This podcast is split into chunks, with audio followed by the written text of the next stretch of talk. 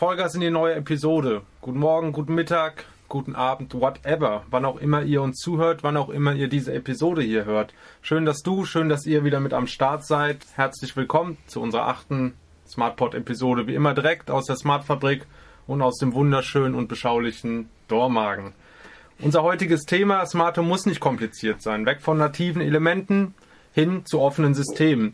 Mit am Start sind heute Niklas. Grüß dich, Niki. Hi. Und Basti ist auch wieder mit dabei. Hi, Tag, Basti. Euch. Moin, moin. Ja, lasst uns direkt loslegen. Wir wollen euch heute einfach mal so ein bisschen zeigen, was hinsichtlich von Smart Home Programmierung alles möglich ist und euch ein bisschen die Angst vor dem Thema Smart Home nehmen. Niki, äh, wir haben mit dir einen kompetenten Programmierer an der Seite, kann man mal so sagen, um da mal in die, in die Bresche zu springen. Lass uns mal davon ausgehen, wie ich das auch schon in vergangenen Episoden immer so ein bisschen getan habe, angenommen dass Angenommen das, ich habe neu gebaut, ich habe mein Haus smart gemacht, ich habe es umgesetzt mit einer KNX-Lösung, äh, habe aber Bock jetzt noch ein bisschen was nachzurüsten über HomeKit oder Alexa. Was für Möglichkeiten habe ich da? Da gibt es tatsächlich relativ viele Möglichkeiten, die vielen nicht bekannt sind. Und zwar hat man die Möglichkeit, über gewisse Schnittstellen, die wir in unserem Portfolio mit eingebaut haben, das Ganze auch zu erweitern. Also das heißt, wir können alles übers Handy steuern das ist jedem bewusst. Es gibt Visualisierungen und die gibt es en masse. Aber es gibt auch die Möglichkeit, das Ganze über Apple HomeKit oder Alexa oder Google zu nutzen, was natürlich gleichzeitig auch den Riesenvorteil der Sprachsteuerung mitbringt. Ich, genau, ich glaube, vielleicht um das mal so, so ein bisschen äh, nochmal für verständlicher zu machen, weil viele Leute haben ja eine, eine bestehende Anlage, ja, eine bestehende KNX-Anlage und ähm, dann ist immer dieses, ja, immer dieser Topic so, ja, Mist, jede Programmierung kostet Geld und ich muss jedes Mal meinen Elektriker anrufen. Und ist umständlich und genau, Handhabung schwierig. Genau. Ja. Und was Niki jetzt gerade sagte, ist, dass wir die Möglichkeit haben, solche bestehenden Anlagen mit Apple HomeKit zu erweitern, mit einer einfachen Schnittstelle, dass ich quasi selber programmieren kann. Ja, also diese ganze Komplexität, wo ich sagen muss, jedes Mal jemanden anzurufen und irgendeine kleine Änderung, das Licht soll vielleicht draußen länger anbleiben, wenn ich eine Zeitschaltung oder so habe. Sowas habe ich auf einmal die Möglichkeit, in Apple HomeKit selber zu machen. Einfach auf dem Handy oder per Alexa. Ne? Und das ist total genial. Vielleicht da kurz um reinzugrätschen, was genau ist Apple HomeKit? Apple HomeKit ist tatsächlich die Visualisierung, die Apple komplett programmiert hat, um deine Geräte zu steuern. Also Apple hat für sich auch ein eigenes Smart Home Konzept entwickelt. Relativ viele Hersteller inzwischen haben also unterstützen diesen Standard. Das heißt, wenn man jetzt auch mal googelt, Apple HomeKit Unterstützung, da wird man relativ viele Sachen finden, die wie Steckdosen, wie ja. Bewegungsmelder oder sonst was, die ähm, auch Apple HomeKit fähig sind. Und wir haben jetzt die Möglichkeit, dann mehr oder weniger dieses stabile KNX, was wirklich immer läuft, wo man keine Probleme hat, wo die Hardware extrem haltbar ist und auch ähm, lang, sehr langlebig, kann man jetzt ergänzen, auch mit zusätzlichen Sachen, die man so auf dem freien Markt kaufen kann, wie jetzt mal ein Bewegungsmelder oder wenn es mal sein soll, eine Steckdose. Das kann man jetzt alles miteinander verknüpfen und einbinden. Das heißt nämlich genau dieser Punkt, du hast ein Haus, das hat KNX, ja, und mhm. dann ist wieder diese Angst, ja Mist, wenn ich jetzt was erweitern will, wird es wieder teuer. Aber das ist ja gerade, was Niklas sagte, du kaufst jetzt einfach eine Steckdose, die Apple HomeKit zertifiziert ist und die ist mit in dieser Oberfläche auf einmal komplett kompatibel mit, deiner, mit deinem bestehenden Smart Home. Du kannst auch die Taster verwenden. Also jeden Taster, den man so zu Hause hat, der jetzt vielleicht eine Aktion ausfüllt und wie viele Elektriker das gerne machen. Jeder Taster hat eine Lampe, was ich persönlich nicht sehr smart finde. Also Szenen wurden ja relativ lang nicht benutzt oder wenn sehr selten. Und hier habe ich jetzt die Möglichkeit, die Taster so zu belegen, dass theoretisch, oder heißt sogar praktisch, auch du einfach über das Auch du? ja, ich wollte das, noch hat, das hat er jetzt noch nicht mal mit dem Augenzwinkern gesagt. Möchte ich auch mal erwähnen. Danke dafür, Niki. Sehr gerne. Aber nee, vielleicht also die, die grundlegende Thematik ist, wir wollen ja weg von diesen starren Oberflächen. Ja, ich habe ein starres System, ist nicht anpassbar. Ich habe immer die Angst, es wird teuer, was zu ändern.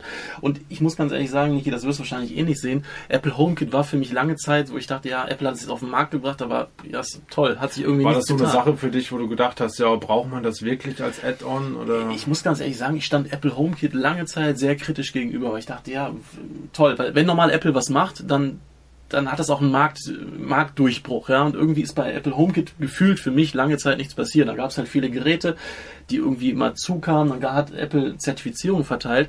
Aber jetzt ist es für mich Apple HomeKit als eine, eine Omni-Plattform geworden, wo ich quasi eine Visualisierung, eine Programmieroberfläche habe, die so einfach ist, wie ein Apple-Gerät nun mal bedienbar ist, ja. Und da kann ich quasi eine komplette KNX-Anlage drin implementieren. Und das ist halt für mich einfach ein echten Faktor, wo ich sage, dass es befördert HomeKit auf eine andere Plattform, ne? also auf eine andere auf in eine andere Liga an der Stelle. Ne? Definitiv, weil wir haben den riesen Vorteil jetzt durch das HomeKit, dass die Sachen, die vorher nicht funktioniert haben, beziehungsweise auch gar nicht zertifiziert waren, das war nämlich ein Riesenproblem. Ja. Am Anfang gab es gefühlt vier Geräte, die konnten Apple HomeKit, alles andere nicht. Siri war auch noch nicht so gut implementiert, dass es wirklich gut funktioniert hat. Inzwischen hat sich da tatsächlich sehr viel getan. Und durch den, meiner Ansicht nach, Durchbruch, dass wir eine zertifizierte Apple HomeKit-Schnittstelle haben, haben wir die Möglichkeit, jedes Gerät, was im KNX abgebildet ist, komplett auf das HomeKit zu bringen und auch nutzen zu können. Und das ist das Schöne mit den Tastern, weil hier haben wir jetzt die Möglichkeit, dass, was ich eben meinte mit Du, ne, ähm, hat man die Möglichkeit, in dem App den Taster auszuwählen und hat verschiedene Funktionen. Das heißt, ich kann sagen, bei langem Tastendruck, bei einem kurzen Tastendruck, bei dreimal betätigen und dann kann ich verschiedene Aktionen auslösen und du kannst sie selber verknüpfen. Das heißt, du sagst, wenn ich jetzt Taste 1 gedrückt wird, mache ich das Licht dann. Oder ich sage, wenn die Taste gedrückt wird, wird das Licht von dem Raum angemacht.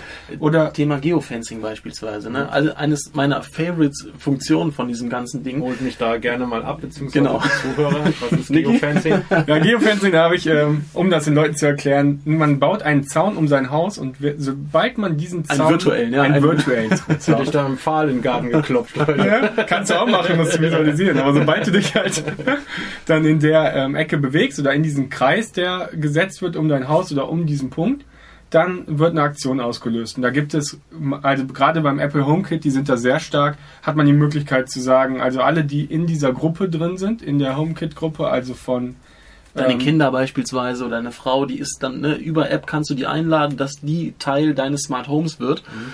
Und die können dann Aktionen ausführen. Das heißt, du, klassisches Beispiel, du hast ein Garagentor, das ist in deinem Smart Home in KNX implementiert, du hast aber kein Geofencing. Wenn du das jetzt nachrüsten wollen würdest, würdest du den Systemintegrator anrufen, der wird es programmieren und es würde eventuell gar nicht funktionieren, weil es gar nicht so trivial ist. Jetzt kannst du aber diese Programmierung einfach über die App in deinem HomeKit machen und sagen, wenn ich den Radius nach Hause betrete, dann geht das Garagentor automatisch an, das Licht geht zum Beispiel schon an. Und diese Funktionen, die sind ja echt super komplex. Ne, was dahinter steckt, das ist ja nicht trivial. Und das differenzieren die auch extrem. Also sie sagen zum Beispiel, wenn der Erste ankommt, das ja auch so, ne? Das heißt, wenn der Erste nach Hause kommt aus dieser Gruppe, geht zum Beispiel das Licht an. Man kann auch sagen, wenn eine beliebige Person ankommt, geht zum Beispiel das Tor auf. Oder man sagt, wenn die letzte Person das Haus verlässt, geht das Licht aus, also diesen Radius verlässt, diesen Fans. Ja. Ne? Und das machst du wirklich alles über dein iPhone. Das kannst ne? du alles intuitiv ja. über die App ja. dir so zurecht programmieren, wie du lustig genau. bist. Genau. Deswegen meine ich ja, du kannst so bestehende Smart Home Installationen auf ein komplett neues Niveau befördern, die quasi vorher sehr starr waren. Mhm. Ne, wo du sagtest, ich kann sowas überhaupt nicht implementieren. Das ist, ne, alle Zeitschaltuhren sind fest eingestellt und das kannst du auf einmal super flexibel neu gestalten. Und wir reden jetzt auch nicht mehr vom Programmieren, weil Programmieren schreckt ja viele ab, weil die ja. denken, man muss da Vorkenntnisse haben. Hier ist gerade dieses Schöne daran, dass man sich das zusammenklickt. Also das kann wirklich jeder. Das würde selbst meine Oma schaffen. Das ist also, eine Ansage, Niki. Ja? Die hat der WhatsApp mit 91. Ja, Eben, also ne, du, gut, ja. auf einmal eine, du sprichst auf einmal eine, eine Usergruppe an, die super zurechtkommen im iPhone, aber sagen würde, ja, so ein Smart Home programmieren, boah, super schwierig, mache ich nicht. Also man muss dem ganzen Thema vielleicht auch so ein bisschen die Komplexität nehmen ja. ne? oder die Angst auch davor. Genau. Und jetzt ist halt die Frage, ähm, was passiert, wenn man Neubau plant. Ne? So, natürlich würde ich jetzt nicht konsequent sagen, wir, wir, wir machen die komplette Programmierung nur übers HomeKit. Das wäre jetzt meine hm? nächste Frage gewesen. Hast du schon vorgegriffen, Basti? zwei, ihr, genau, Ihr zwei habt jetzt sehr schön von HomeKit und den Alexa-Funktionen vorgeschwärmt, äh, wie gut und toll die Lösungen sind. Wieso braucht man da noch ein KNX-System dahinter? Ja, also wir haben jetzt gerade von, von einer Bestandsimmobilie gesprochen, wo ein Smart Home implementiert ist und das du erweitern willst.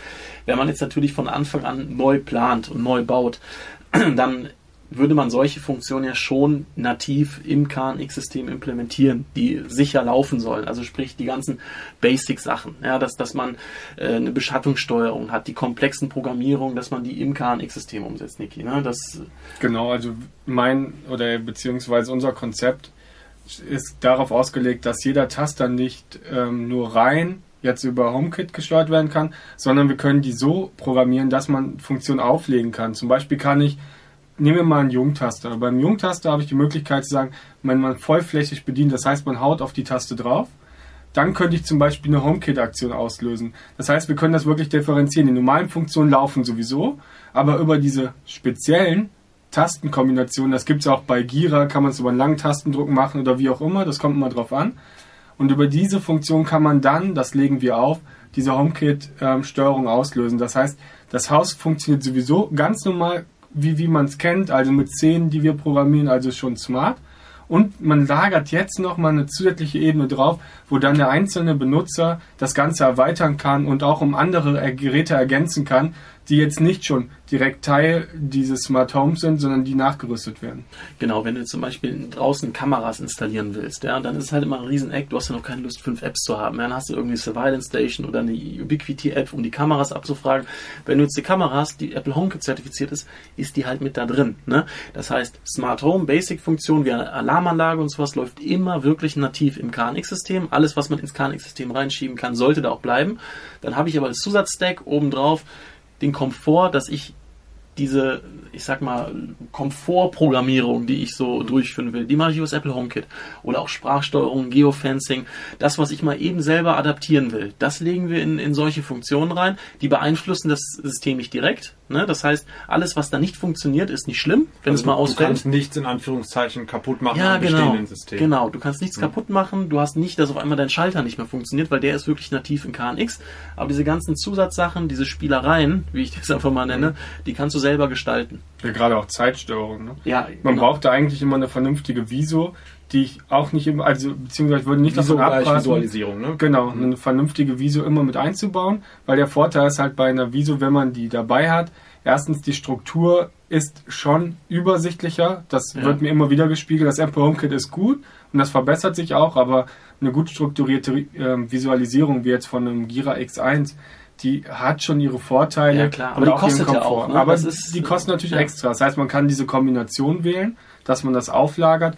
Ähm, oder man macht tatsächlich sogar die komplette Zeitsteuerung voll im Apple HomeKit und kann dann, also in der Apple Home App, und kann dann dort sagen, ich möchte zum Beispiel, wenn der Sonnenuntergang ähm, kommt, dann möchte ich, dass das Licht angeht. Oder wie gesagt, über Geofencing. Und da gibt es so viele Funktionen, die man da auswählen kann, aber relativ übersichtlich und auch leicht verständlich. Genau, wenn du jetzt nicht unbedingt an der Wand überall Tablets hängen haben willst. Ne? Also zum Beispiel, was wir, wir verbauen ja auch gerne das Gira G1. Das ist so ein Anzeigeelement, da kannst du Türkommunikation mitmachen. Sieht super schick aus. Das kostet aber natürlich. Wenn du jetzt sagst, du baust ein Haus und hast ein eher schmaleres Budget, dann kannst du darauf verzichten. Dann sagst du, ey, ich benutze wirklich nativ eine App, Apple mhm. HomeKit, ja, und bediene darüber mein Smart, mein, mein Smart Home komplett. Ne? Du kannst es aber auch, also ne, es gibt verschiedene Einsatzszenarien, dass du es als Add-on siehst oder als wirklich reine Visualisierungsmaßnahme an der Stelle. Das kommt halt auf, äh, auf den Umfang des Projektes an. Nutzt ihr das auch im Privaten, diese Add-ons, also Alexa und HomeKit, und was sind da eure Favoriten? Ja, also privat nutze ich das Ganze auch. Ich persönlich finde zwei, also es, wie gesagt, es gibt alle drei Systeme. Ich persönlich nutze das Google, äh, den Google Assistant und das ähm, Apple HomeKit. Mhm. Apple HomeKit aus dem Grund, weil meine Frau also und ich beide jetzt ein iPhone haben. Wir haben ja, du bist ja die ganze Zeit mit deiner Apple Watch immer dran. Genau, mit der Apple Watch kann ich alles steuern. Du kannst es auch über die Apple Watch tatsächlich dann äh, quasi von hier aus dem Office steuern. Genau, ich könnte mir theoretisch auch über die Uhr dann die Tür aufmachen. Da gibt es viele coole Funktionen. Und parallel, warum ich das Google, ähm, den Google Assistant nutze, der hat in manchen Sachen den Vorteil, dass man schon Abläufe direkt per Sprache ähm, arrangieren kann. Das heißt, ich kann zum Beispiel sagen, hey Google, schalte mir morgen früh um 6 Uhr das Licht an oder fahre mir schon mal die Rollladen hoch. Ähm, da gibt's halt, also die haben, beide Systeme haben so ihren ähm, Vorteil und zu dem Zeitpunkt, wo ich damals die Boxen gekauft habe, war es noch so, da gab es einen HomePod, der hat um die 360 Euro gekostet. Ja, von Apple, ne? Genau. Das ist die Box von Apple, die große. Mhm. Inzwischen gibt es auch jetzt den ähm, HomePod Mini, der kostet so um die 100 Euro. Der ist natürlich viel charmanter, den habe ich auch inzwischen. Genau, damit geht natürlich Apple auch in den Massenmarkt rein, ne? wo du früher nur im Luxussegment warst, ne? eine Alexa-Box oder einen Dot hast für 30 Euro teilweise bekommen. Da ist Apple jetzt langsam auch. Das heißt, dieses ganze HomeKit und Siri, das ist jetzt auch sehr massentauglich geworden, weil einfach günstige Produkte am Markt sind. Ne? Hm. Ja, und gerade Google war natürlich vorher viel günstiger. Da habe ich, glaube ich, ein Set von vier Boxen für 79 Euro gekauft. Das ist natürlich unschlagbar. Die Boxen hängt man überall auf. Es gibt Wandhalterungen dafür. Inzwischen natürlich für den, das HomeKit, also die HomePod Mini auch. Aber äh, deshalb haben wir jetzt noch beide Systeme bei uns vor Ort, weil es auch nicht schlimm ist, weil ob ich sage Hey, Giri, äh, hey Siri oder Hey Google, das stört mich von der Sprachbedienung her gar nicht. Genau, und man muss ja auch dazu sagen, äh, die Schnittstelle, die wir jetzt verwenden, die kann alles. Ja, das heißt, du kannst KNX zugreifen mit Alexa, du kannst KNX zugreifen mit, mit Apple HomeKit und natürlich auch Google Assist. Das heißt, alle sind in einer Schnittstelle vereint. Das heißt, du musst dich nicht entscheiden und dann teuer umrüsten, sondern du kannst, wenn jetzt zum Beispiel deine, deine Freundin kein Apple-Handy hat, sondern Android, dann macht die es halt mit Alexa. Das Funktioniert auch. Genau, ja, genauso Sprachsteuerung. Ne? Das ist alles ja, alles kompatibel miteinander. Ja, und gerade die Namen, das ist ja auch immer ein sehr wichtiges Thema, wie man das Ganze mit der Benamung aufbaut. Ich denke, da gehen wir vielleicht gleich nochmal im Detail drauf ein. Haben wir hier die Können auch gerne jetzt schon drauf eingehen. ja, wenn du jetzt vorgreifen willst, können wir es auch machen. Ja, Thema Sprachsteuerung, ja. ne, das äh, muss man vielleicht auch mal sagen. Wir hatten, wir haben jetzt einige Projekte, zum, unter anderem beim, beim Detlef Davis. Da hatten wir äh, wirklich Sprachsteuerung, äh, wo für uns auch ein Learning so ein bisschen da war vielleicht. Genau, also Sprachsteuerung ist ein echt ein eigenes, komplexes Thema, weil ähm, ja, Niki, ich, du hast es umgesetzt, vielleicht äh, so die, die Probleme, was... Äh, Hatte ich auch zwei, drei graue Haare. genau. Glaube ich. Ne? Ja, man muss halt extrem darauf aufpassen. Also wir hatten schon vorab immer ein Konzept, wie wir die ganze Benamung gemacht haben. Aber man muss natürlich detailliert nochmal darauf achten, dass das für jeden auch verständlich ist. Weil klar, ich sag mal, ich als Techie bin da natürlich in meiner Sphäre, aber man muss das auch so aufbauen, dass das wirklich jeder versteht. Und unser Konzept, was wir ausgearbeitet haben, ist so, dass wir eine klare Struktur haben. Das heißt, wir haben verschiedene Gewerke. Das ist unter anderem Licht, das sind Rollos oder Rollläden. Ich kürze immer gerne ab. Wir haben, äh, man kann es auch Beschattung nennen. Wir hätten von mir aus die Tür, wir haben eine Torsteuerung. Das heißt also, ich setze immer als erstes äh, das Gewerk davor. Heißt beispielsweise Licht. Und dann könnte ich sagen, wenn ich nur eins habe im Wohnzimmer, heißt einfach nur Licht Wohnzimmer. Gleiches gilt auch für, weiß ich nicht, Licht Badezimmer oder man kann auch sagen ähm, Lichtspiegel. Das, dann weiß man auch direkt Bescheid, weil man hat so viele Spiegellichter nicht. Und wenn man mehrere hat, dann ergänzt man das einfach tatsächlich in dem Fall noch um den Raum. Ne? Genau, das widerspricht eigentlich das, wie wir die Benamung in der Programmierung machen, weil da musst du es ja möglichst sehr genau halten. Da hast du zum Beispiel sowas wie EG, ja, dann Licht, Deckenlicht, Wandlicht, welcher Raum, wo positioniert. So, wenn du das dann aber eins zu eins die Sprachsteuerung überträgst, dann siehst schwierig. du da, genau, ja. EG, Licht über dem Sofa, Decke links an bitte, Alexa. Äh, doch nicht funktioniert. Das ist und schnell, das ist einfach, das geht genau, ganz toll. Genau. Ja. Und da ist jeder raus, da ist jeder raus, ne? Da kannst, das kannst du auch keinem erzählen. Also von daher, das widerspricht im Endeffekt dem, wie du normalerweise eine Sache verorten würdest in der Programmierung. Das musst du möglichst, möglichst einfach halten. Und ne, das, was Niki gerade sagte, wir haben uns da echt ein gutes Konzept überlegt und das hat sich in der Praxis ja auch mit Detlef. es ist trotzdem, glaube ich, dann auch immer ein Stück weit eine Umgewöhnungssache. Ne? Wenn man vorher noch nie Sprachsteuerung genutzt hat und dann das erste Mal damit zu tun hat, das war bei, bei Detlef war das ja der Fall, das war eigentlich so ein bisschen Paradebeispiel dann auch Absolut. auf jeden Fall und ein gutes Learning auch für uns. Wie sieht das dann tatsächlich in der Praxis aus und wie gehen die Leute damit um? Ja, man muss hier natürlich auch tatsächlich nochmal berücksichtigen, die Systeme lernen auch mit. Das heißt, je nachdem, welche Befehle ich ausführe, kann der Befehl auch manchmal was anderes ausführen, wie das, was ich damit impliziere. Das ist das perfekte Beispiel, was ich gerade eben schon mal gesagt habe. Lichtwohnzimmer. Wenn ich jetzt, also man hat bei im HomeKit hat man einen Raum und dem Raum ordne ich gewisse Sachen zu. Und alles, was Licht ist, ist in diesem Raum mehr oder weniger zusammengesetzt. Das heißt also, Apple HomeKit erkennt, okay, das sind Lichter und die sind in dem Raum. Und das Gefährliche jetzt daran ist, wenn ich zum Beispiel sage Licht, Wohnzimmer aus, dann schaltet er mir alle Lichter in dem Wohnzimmer aus auch wenn ich das, das Licht nur Lichtwohnzimmer genannt habe, ja. dann schaltet er trotzdem alle aus, weil der den Raum nimmt. Der Apple HomeKit geht immer erst auf den Raum. Gleiches wie andere Systeme ist genau das gleiche. Deshalb muss man da extrem drauf aufpassen. Man kann zum Beispiel dann sagen Lichtdecke, dann ist ganz klar, weil dann weiß ich ja, wo ich bin. Und da kommt noch ein Zusatz zu, das muss man auch wissen. Die, so viele Boxen, wie ich platziere, dementsprechend läuft das System auch stabiler, weil die Box weiß, in welchem Raum die ist. Das heißt, ich ordne eine Box und die ist im Wohnzimmer, die andere ist in der Küche, die andere ist im Bad. Das heißt, ich komme in den, Raum, Raum rein und sage einfach nur, hey, Siri oder was auch immer, Licht an. Dann so. macht er mir das Licht nur in dem Raum an, weil er weiß, im Bad, in dem wo Raum. die Alexa platziert ist. Genau. Beispiel. Er genau. kennt die Räume tatsächlich. Was auch noch ein ganz großer Fakt ist, das habe ich bei mir zu Hause gemerkt. Ähm, wir haben jetzt unsere Weihnachtsbaumbeleuchtung über Weihnachten damit gesteuert. Ne? So und jetzt ist es ja Spielkinder. Ja, Spiel, ja, ja klar, ist ja, eine Spielerei, Spielerei. Aber das ja. ist dann so, nenne ich dieses Licht jetzt oder die Steckdose, die Schallsteckdose Weihnachtsbaum oder Tannenbaum. So, dann sagst du es 50 mal so und 50 mal so. So und ne, das ist dann das Schöne daran. Du kannst auch Synonyme hinterlegen. Das heißt, ein Licht, was zum Beispiel deine Freundin immer anders nennt, als du es tun würdest, kannst du per Synonym anders hinterlegen. Ne? Das heißt, egal was du sagst, du schaltest es. Und das ist halt so eine Umgewöhnungsphase und wenn du es, das ist einfach so ein Teaching. Ja? Du musst gucken, was funktioniert in meinem Haus nicht, wo verbiege ich mich, um das zu bedienen und dann nenne es einfach um. Ne? Weil das System muss sich an dich anpassen, nicht umgekehrt. Ja. So, Im Optimum sollte es so sein. Ja. Und der Vorteil, den wir jetzt tatsächlich noch dabei haben, ist, die Schnittstelle, die wir mit anbieten, die kann tatsächlich jeder auch nachher so in den Namen ändern, weil oftmals hat man das Problem, man kann im App selber direkt die Benamung ändern. Das ist auch eine schöne Sache. Der riesige Nachteil an der ganzen Sache ist aber, wenn ich jetzt, wie beim, beispielsweise bei mir, ich habe einmal das Apple HomeKit und ich habe Google, dann heißt das Ding aber bei mir im Apple HomeKit von mir aus Licht, Wohnzimmer, Decke. Mhm. Es war aber standardmäßig eingetragen als äh, Deckenbeleuchtung Wohnzimmer. Kann ja sein. Heißt, wir hätten eine Differenz zwischen Alexa, Siri und Google in unserer Schnittstelle. Und wir haben eine Oberfläche, wo du dich einloggen kannst. Die Zugangsdaten bekommst du mit geliefert. Und dort kannst du selber die Namen für alle Systeme vergeben. Das heißt, du hast wirklich, egal in welchem System du dich befindest, immer den gleichen Namen, weil das ist sonst total undurchsichtig.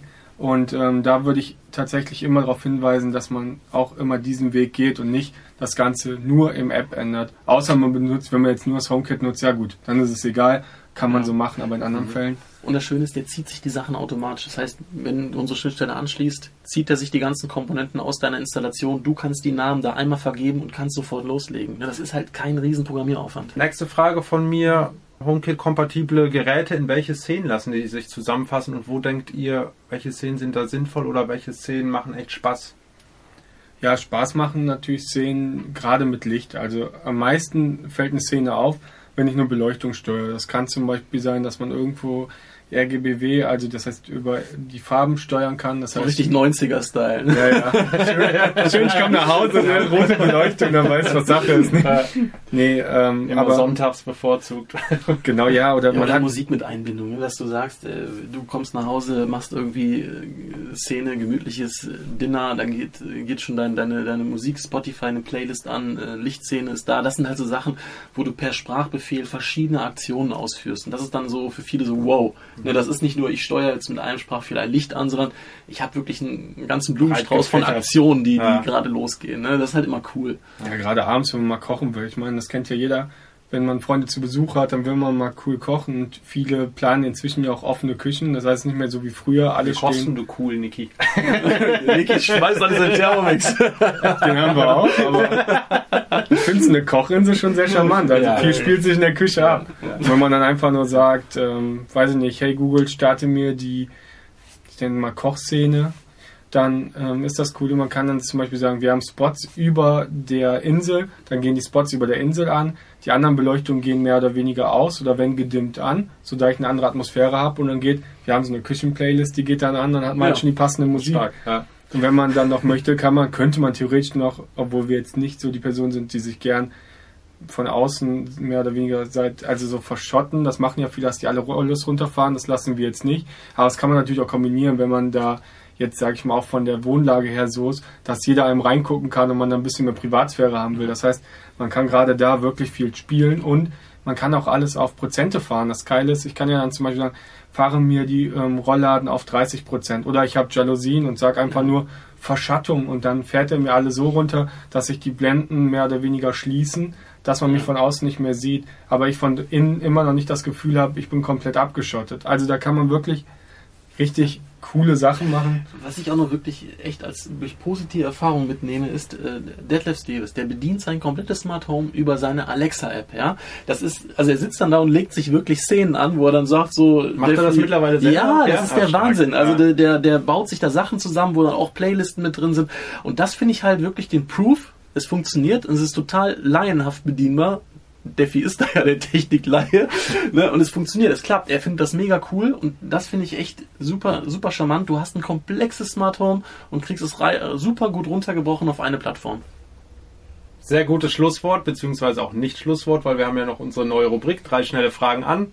Es trifft diesmal Basti tatsächlich. Niki, du bist aus dem Schneider. Nächstes Mal, wenn du mit dabei bist, könnte es passieren, dass auch du mal drei schnelle Fragen zu beantworten hast. Das war dann mein letzter Talk. das hast du jetzt. Wir verhaften dich dann schon nochmal. Keine Sorge. Ähm, lass uns ganz geschmeidig starten, Basti. Frage 1. Wer ist dein berufliches Vorbild und warum? Boah, ich stehe total auf Elon Musk. Ich finde das einfach ein, äh, er ist, er ist Techniker, ja, er ist kein Kaufmann, er hat irgendwie was, äh, ja, was Technisches gemacht und ist halt mega gut unterwegs und verändert die Welt und kriegt es hin, was, was viele staatliche Unternehmen nicht hinbekommen. Er bringt die Menschen quasi ins Weltall. Also einfach visionär. Ich finde ihn einfach mega cool. Gibt noch andere coole Leute, aber der ist bei mir ganz vorne dabei. Frage 2. Mit welcher smarten Funktion würdest du, angenommen du hättest keine Freundin, dein Date überzeugen? ja.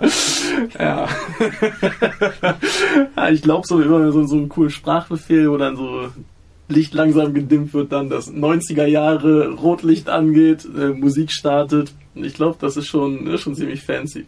also ich habe tatsächlich auch in meinem Freundeskreis ein paar Junggesellen, denen haben wir sowas eingerichtet, die, äh, die haben da regelmäßig feiern die Erfolge. Das damit. hat seine Vorteile, ja. Okay. Sehr gut. Frage 3. Du ahnst es vielleicht schon so ein bisschen. Mit welcher Eigenschaft kann dich, ich sage es extra an dieser Stelle, Gründer und Geschäftsführer Sepp zur Weißglut bringen?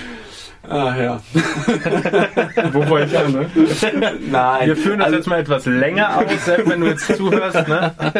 Ja, das Problem ist, das ist dieser natürliche Gap zwischen, zwischen ich bin, bin der technische Part und, und Sepp der kaufmännische.